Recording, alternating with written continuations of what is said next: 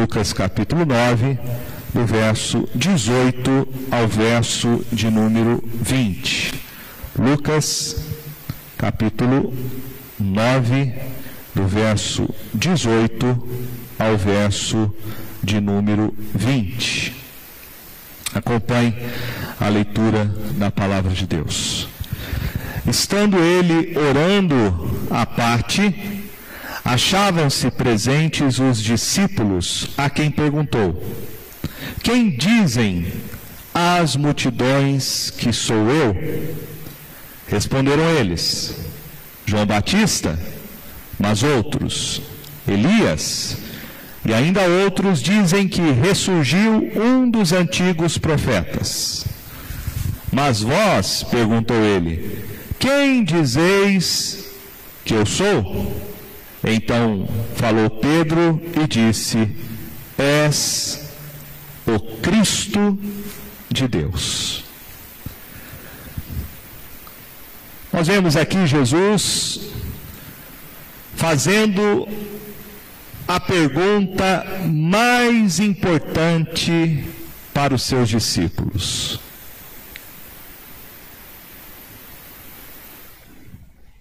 Quem dizem as multidões que sou eu? A pergunta de Jesus é sobre a sua real natureza e identidade. Temos aqui a pergunta mais importante,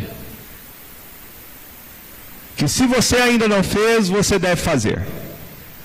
A pergunta é: quem é Jesus para você? Responder esta pergunta vai definir a eternidade de qualquer pessoa. A resposta que damos sobre a identidade de Jesus determinará onde passaremos a eternidade. Ou passaremos no céu, ou no inferno. A filosofia humanista, o secularismo, a teologia liberal e as falsas religiões têm rejeitado a verdade sobre a natureza de Jesus. O texto de Lucas nos informam que Jesus estava orando à parte quando chamou os seus discípulos e fez esta pergunta: Quem sou eu?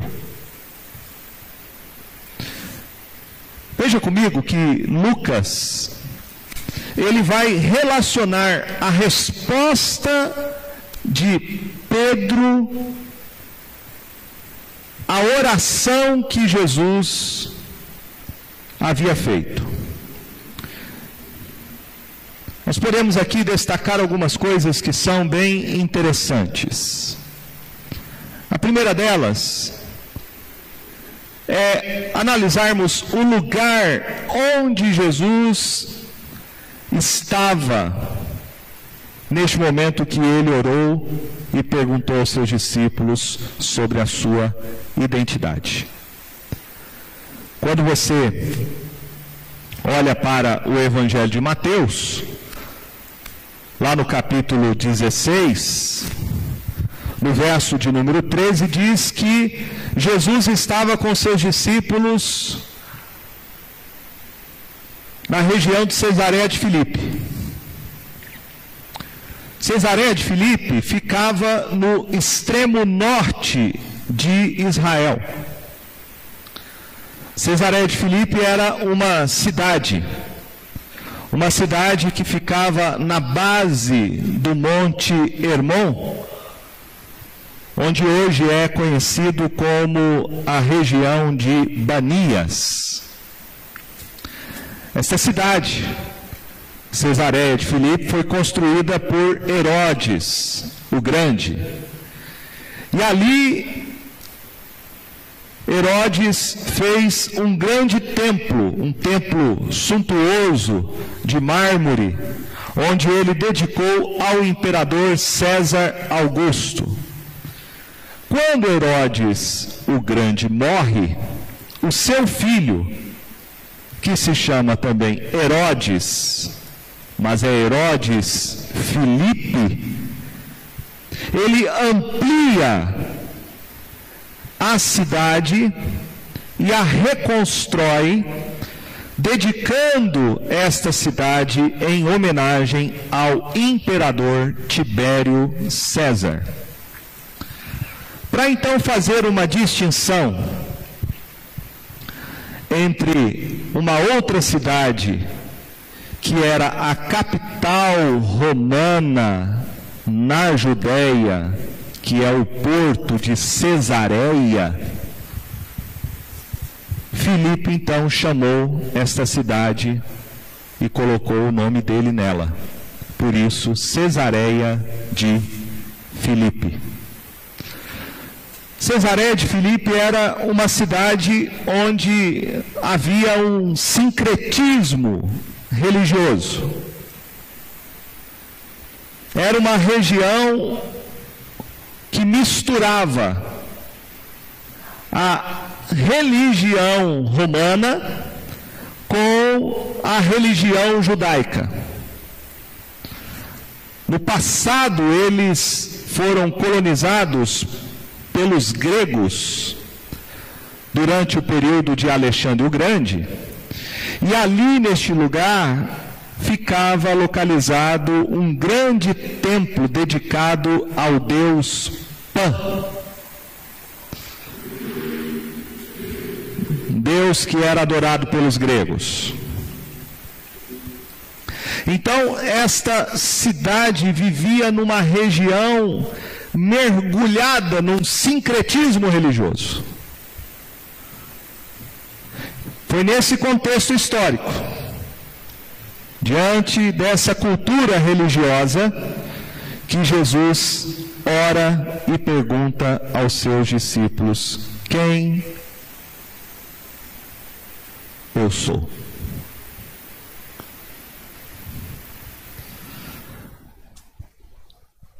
Esta pergunta é importantíssima por causa de todo esse contexto, essa pluralidade religiosa.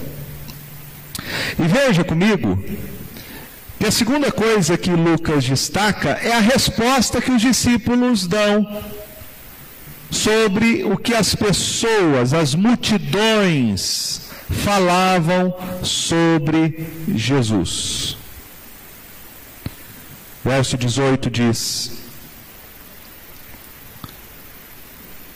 Jesus pergunta: Quem dizem as multidões que sou eu? E os discípulos respondem: Responderam eles: João Batista, mas outros, Elias, e ainda outros dizem que ressurgiu um dos antigos profetas. Perceba que a resposta dos discípulos é que as multidões estavam é, confusas sobre a real identidade do Senhor Jesus. Alguns diziam, como Herodes Antipas, que Jesus era a ressurreição de João Batista. Em Lucas capítulo 9, verso 7 diz isso.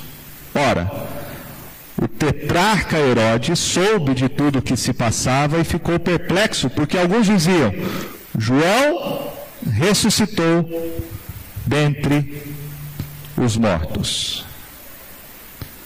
Outras pessoas diziam que Jesus era um dos profetas que havia ressuscitado, Elias ou algum outro.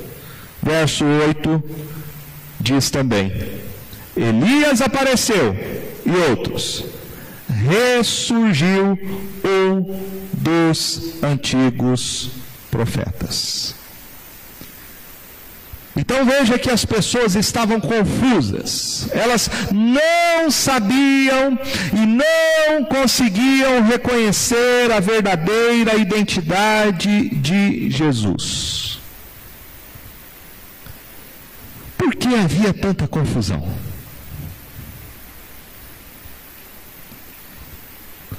Por que existia tanta dúvida no coração das pessoas sobre a natureza e a identidade do Senhor Jesus.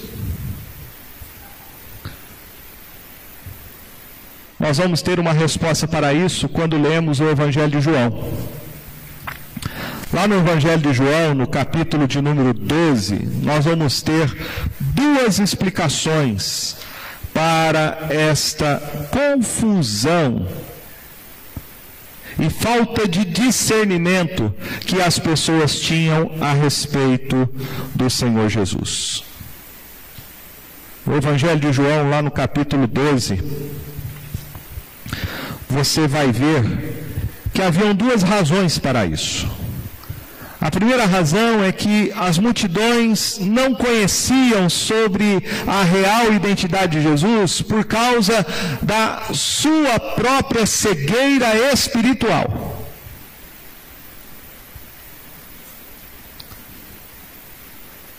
Jesus, aqui no capítulo 12 de João, diante daquela multidão, que não entendia quem ele era, ele vai dizer no verso 35 e verso 36. Respondeu-lhe Jesus: Ainda por um pouco a luz está convosco. Andai enquanto tendes a luz, para que as trevas não vos apanhem. Quem anda nas trevas não sabe para onde vai. Enquanto tendes a luz, Crede na luz, para que vos torneis filhos da luz. Jesus disse essas coisas e, retirando-se, ocultou-se deles. Jesus estava entre as pessoas e ele é a luz que ilumina todo homem. Eles tinham a luz da revelação Aquelas pessoas precisavam crer sobre quem Jesus de fato era. Ele havia feito muitos milagres, ele havia ensinado as pessoas e deixado muito claro que ele era o Cristo, o Filho de Deus o único Salvador prometido pelos profetas. As pessoas tinham a luz,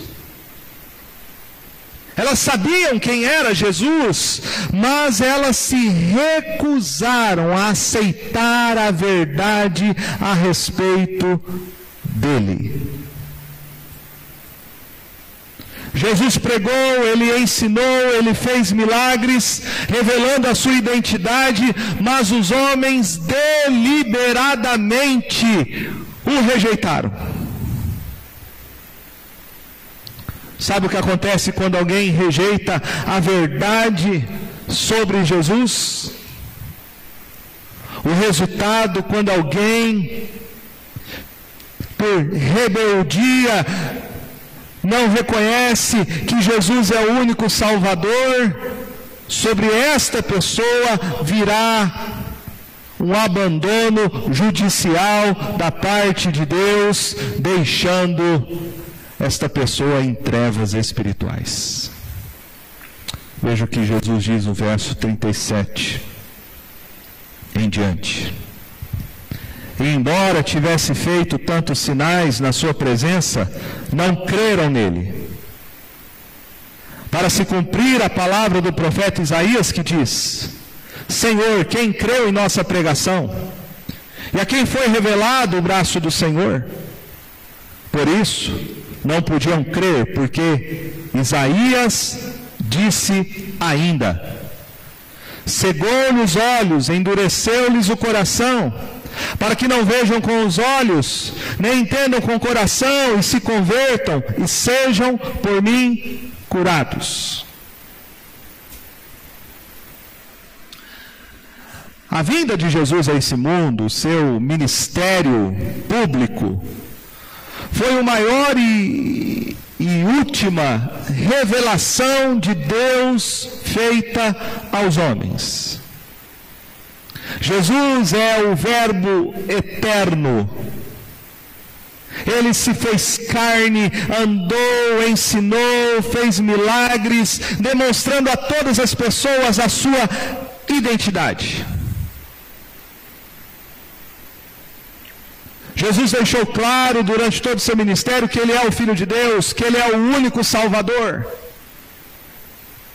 Mas a despeito de toda a revelação sobre Jesus e a sua obra, apesar de tantos sinais que provavam e autenticavam o seu ensino sobre quem ele era, a resposta que as pessoas davam a toda a revelação sobre Jesus era uma resposta de rejeição e de incredulidade.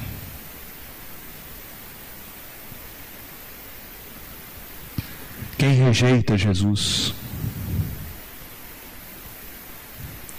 quem se recusa a crer que Jesus é o único Salvador. Quem não crê em Jesus ficará debaixo de um juízo. Quem recusa-se a confessar pela fé que Jesus é o único Salvador estará para sempre em trevas espirituais. Este endurecimento espiritual é o juízo de Deus sobre os homens. É o juízo de Deus sobre os homens que se recusam a se arrepender dos seus pecados e a crer em Jesus como único Salvador. Veja que João, citando o profeta Isaías, ele mostra no verso de número 40 as consequências desta rejeição deliberada dos homens sobre a pessoa de Jesus. Ele fala dos olhos dos olhos cegos, do coração endurecido, como juízo de Deus, para que exatamente não vejam, não entendam e assim não se convertam e sejam curados.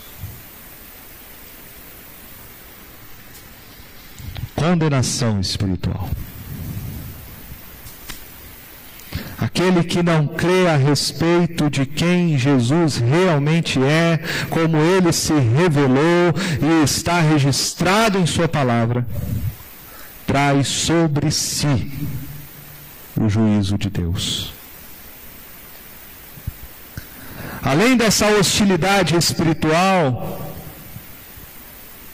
que é a primeira causa das pessoas terem rejeitado Jesus, João também vai nos falar de uma segunda razão que leva as pessoas a não crer em Cristo como seu Salvador.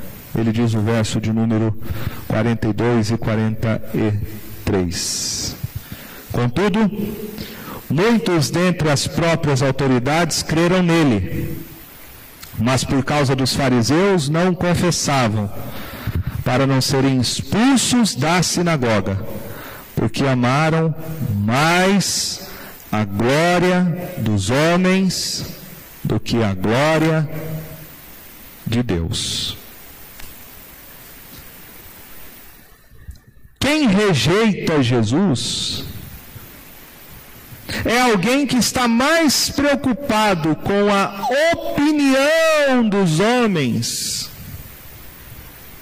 do que com a disposição em confessar e pagar o preço de ser um discípulo de Cristo. Jesus disse no texto de Lucas, capítulo de número 9, a respeito disso. Lucas capítulo 9, verso 23 ao verso 26, ele disse: Dizia a todos: Se alguém quer vir após mim, a si mesmo se negue. Dia a dia tome a sua cruz e siga-me. Pois quem quiser salvar a sua vida, perdê-la-á, e quem perder a vida por minha causa, esse achará. Que aproveita o homem ganhar o mundo inteiro, se vier a perder-se ou ao causar dano a si mesmo? Porque qualquer que de mim, das minhas palavras, se envergonhar, dele se envergonhará o filho do homem, quando vier na sua glória e na do Pai e dos santos anjos. Seguir a Jesus, conforme ele mesmo define, exige uma renúncia e um preço que precisamos pagar. Jesus diz que para segui-lo é necessário negar a si mesmo e tomar sobre si a cruz. Seguir a Jesus, ele mesmo diz que tem ganhos que são maiores do que qualquer perda. Aquele que crê e segue a Jesus, sabe muito bem fazer esta conta sabe muito bem julgar aquilo que está em risco. Ele sabe que há um ganho muito maior por renunciar tudo e sofrer qualquer tipo de hostilidade por ser um discípulo de Jesus. Porque o que está em risco é a sua própria salvação, é a sua eternidade. Mas infelizmente, não são todas as pessoas que pensam assim. Muitas pessoas não estão dispostas a renunciar. Há muita gente que não tem a disposição de perder absolutamente nada para ser um discípulo de Cristo.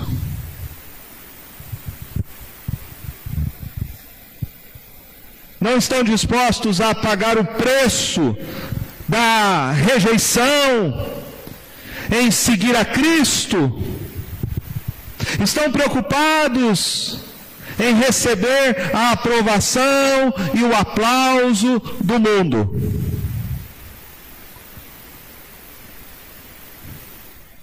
Se você não está disposto a trilhar este caminho do verdadeiro discipulado.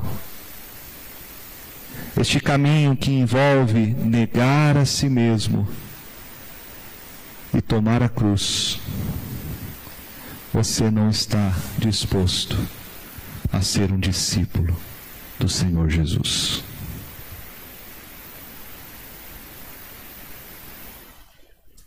Esses são aqueles que amam mais a glória dos homens do que a glória de Deus.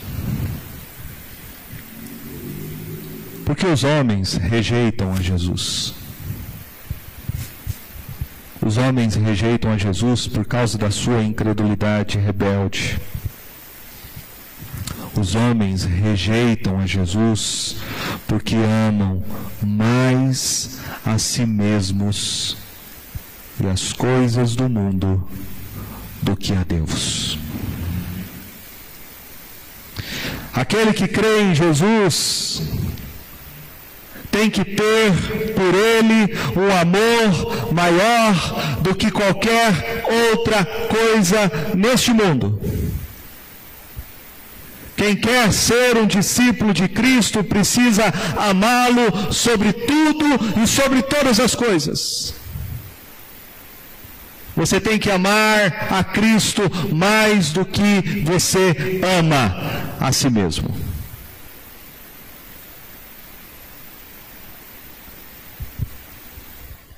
É, diante desse eh, contexto, que nós podemos então entender a oração de Jesus e a confissão de Pedro. Se o homem está em trevas espirituais,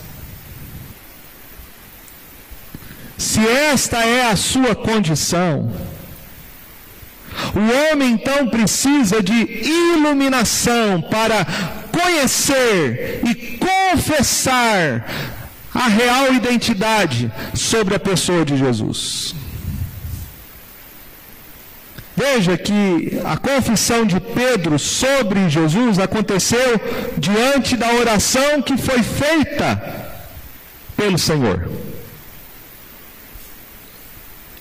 Pedro somente pôde fazer a confissão correta exatamente quando seus olhos espirituais foram abertos, através da oração intercessória que havia sido feita pelo Senhor Jesus. Lá no texto de Mateus, que narra este mesmo episódio, Mateus 16, verso 17, o texto diz que Jesus declara a Pedro a seguinte afirmação: Porque não foi carne e sangue que tu revelaram, mas meu Pai que está nos céus. Podemos fazer aqui então esta conexão entre a oração de Jesus e a confissão de Pedro sobre quem ele é. A resposta da oração de Jesus foi que Deus abriu a visão espiritual de Pedro. E então ele confessou: Jesus, tu és o Cristo, o Filho do Deus vivo. Foi quando os olhos os olhos do coração de Pedro foram iluminados sobrenaturalmente pela oração intercessória de Jesus, que ele pôde fazer esta confissão de fé. Mais tarde você vai ver próprio apóstolo Pedro, lá em Atos capítulo 4, ele vai pregar e ele vai explicar sobre o significado do que Jesus disse quando ele fez a sua confissão em Mateus capítulo 16, no verso de número 18.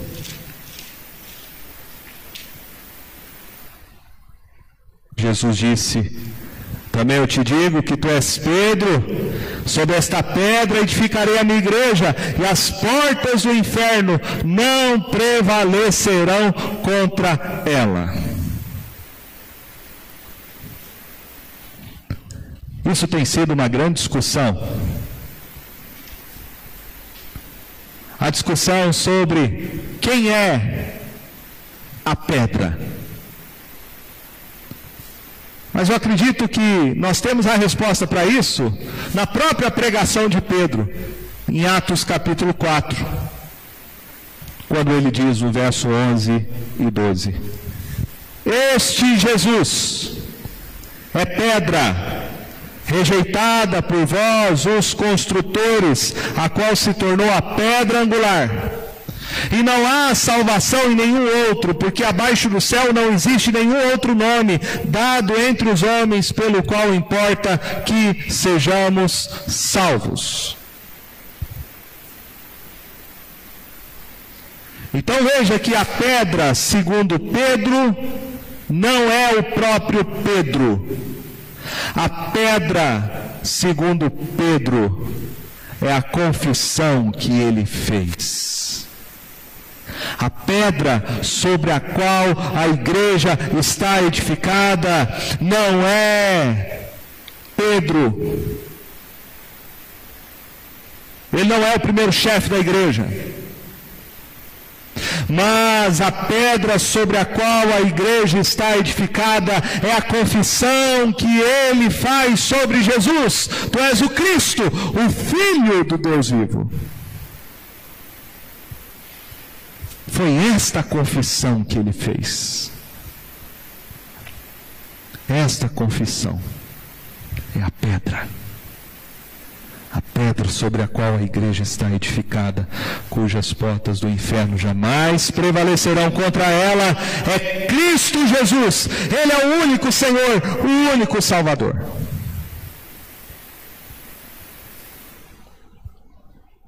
Quero terminar chegando ao final do nosso estudo, fazendo algumas aplicações desse texto para nós.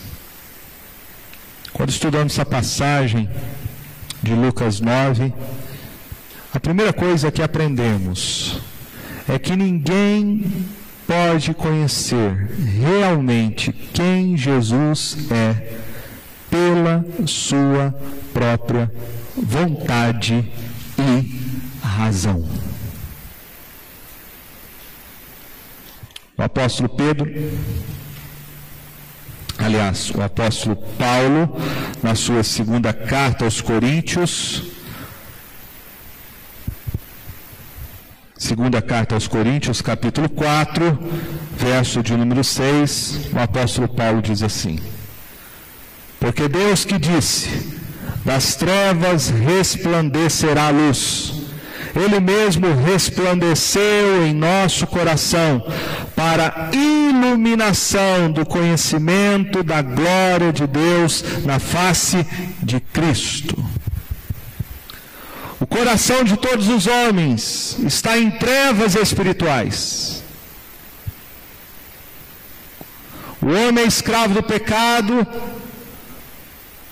o homem está debaixo da servidão do diabo, o homem é escravo do mundo. A situação do homem é de completa alienação, ignorância espiritual e rebeldia. A única maneira de alguém conhecer quem Jesus é é quando há uma iluminação interior. É quando o véu é tirado do coração. E você então consegue enxergar pelos olhos da fé que Jesus é o Filho de Deus, o único Salvador. Se não houver essa obra de iluminação no coração do homem, o homem jamais conhecerá e jamais fará uma confissão correta sobre a pessoa de Jesus. A segunda coisa que nós podemos aplicar dessa passagem é que, além de pregar o Evangelho, nós precisamos orar para que as pessoas conheçam a Jesus. Ou seja, não basta apenas você pregar o Evangelho.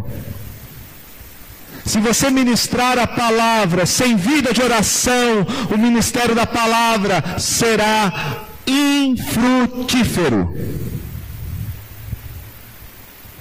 O apóstolo Paulo, Veja comigo, quando ele escreve para a igreja em Éfeso, capítulo de número 1, verso de número 16 ao verso 18, ele diz: Não cesso de dar graças por vós, fazendo menção de vós nas minhas orações, para que o Deus de nosso Senhor Jesus Cristo, Pai da glória, vos conceda espírito de sabedoria e de revelação no pleno conhecimento dele, iluminados os olhos do vosso coração para saberdes qual é a esperança do seu chamamento, qual a riqueza da glória da sua herança nos santos. O capítulo 3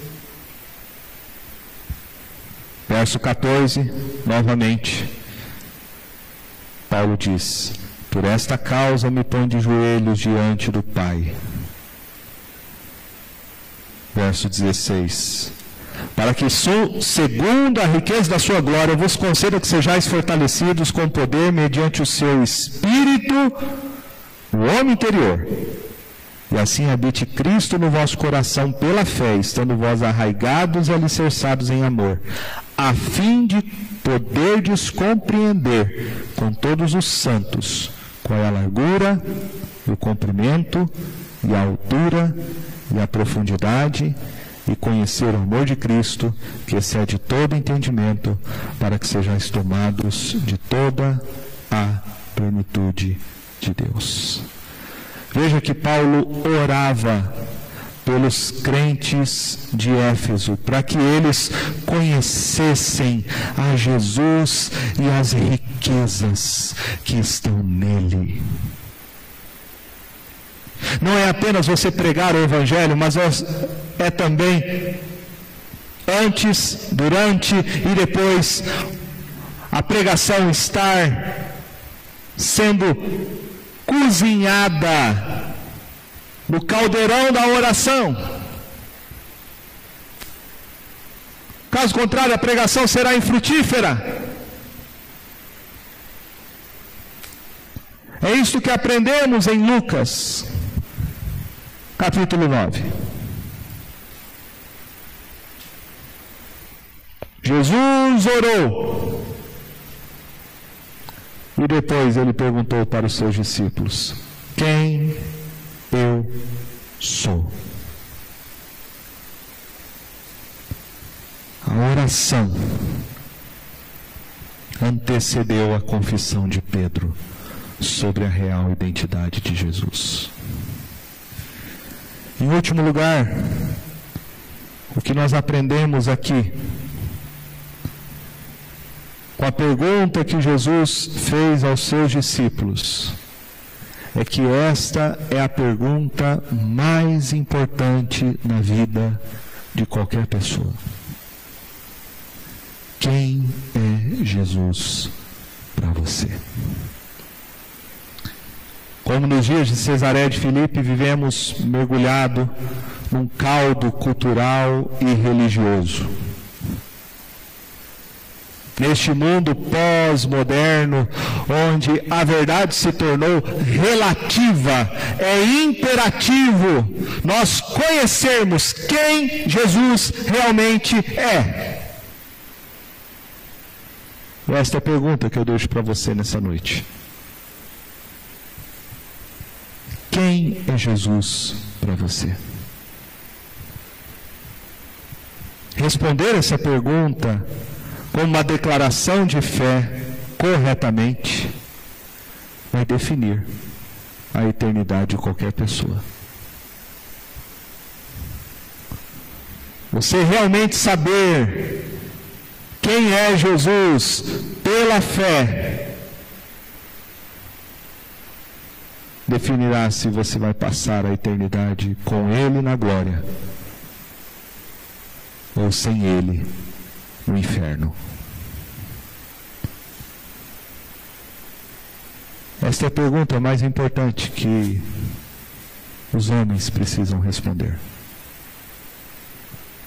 É a pergunta que os pais devem fazer para os seus filhos.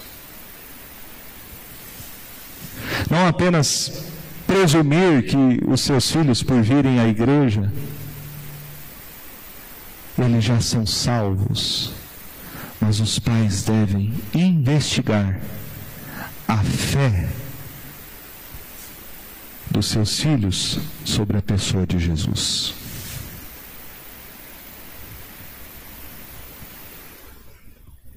Que nessa noite eu e você possamos saber responder essa pergunta. Que nós possamos com a ajuda de Deus, pela fé, termos nossos olhos abertos para realmente confessarmos e conhecermos quem é Jesus. Que como igreja nós possamos orar pelas pessoas que estão à nossa volta. Pregar o Evangelho. Mas levar o Evangelho preparado neste com esta intenção de oração, regando nossas lágrimas, para que as pessoas tenham seus olhos abertos, como Pedro teve pelos céus, para que elas conheçam a Jesus como único Senhor e Salvador. É uma obra que não é feita pelos homens. Esta é uma obra, uma obra soberana da graça de Deus. Salvação pertence somente ao Senhor. Nós possamos clamar a Deus por isso. Para que através do nosso testemunho, através da nossa pregação, do nosso ensino, orando pelas pessoas à nossa volta, Deus possa abrir o entendimento delas, para que elas reconheçam que Jesus realmente é o único Senhor e Salvador. Amém?